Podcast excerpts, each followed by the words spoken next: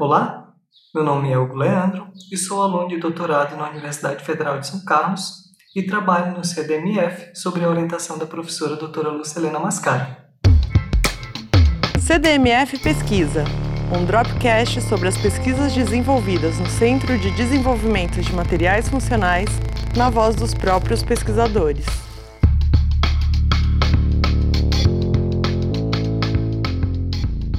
Trabalhando no desenvolvimento de materiais funcionais, entre eles estão as ligas metálicas e também os semicondutores, e aplico esses materiais para a produção de hidrogênio a partir da quebra da molécula da água. Mas por que produzir hidrogênio? O hidrogênio é uma molécula com uma elevada densidade energética e que sua combustão gera apenas água como subproduto, fazendo dela um dos principais substituintes dos combustíveis fósseis no futuro. Em relação ao desenvolvimento de ligas metálicas, nosso grupo está empenhado em desenvolver é, materiais baratos e que apresentam uma elevada atividade catalítica para a reação de desprendimento de hidrogênio.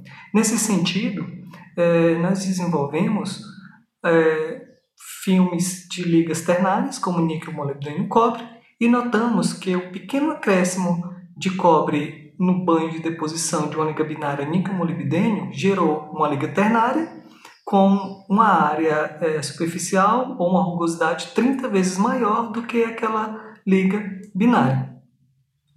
Uma grande área superficial é importante para um catalisador, uma vez que quanto maior a área, mais reação ocorrerá em uma mesma área geométrica. Por exemplo, tendo um, um material com uma grande é, rugosidade, vamos ter uma produção muito maior de hidrogênio é, comparado com o material plano, por exemplo. É, também estamos desenvolvendo semicondutores, principalmente, no meu caso, os semicondutores derivados dos óxidos de cobre, como óxido de cobre 1 e óxido de cobre 2.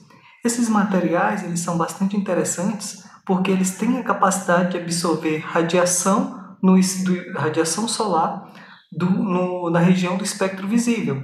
Isso possibilita que nós possamos aplicar esses materiais para a produção é, de hidrogênio a partir também da quebra da molécula da água.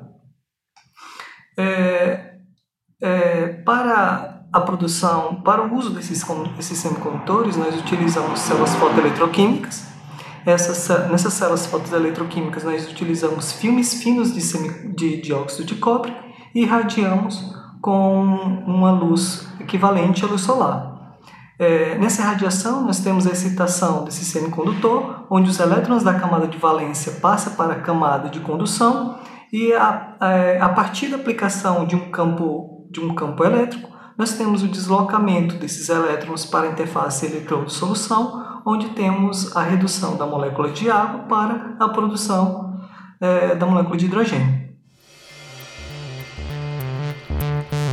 CDMF Pesquisa é uma produção do Laboratório Aberto de Interatividade para a Disseminação do Conhecimento Científico e Tecnológico, o LAB, e do Centro de Desenvolvimento de Materiais Funcionais, o CDMF. Saiba mais. Visite www.cdmf.org.br. Apoio: Fundação de Amparo à Pesquisa do Estado de São Paulo, FAPESP e Conselho Nacional de Desenvolvimento Científico e Tecnológico, CNPq.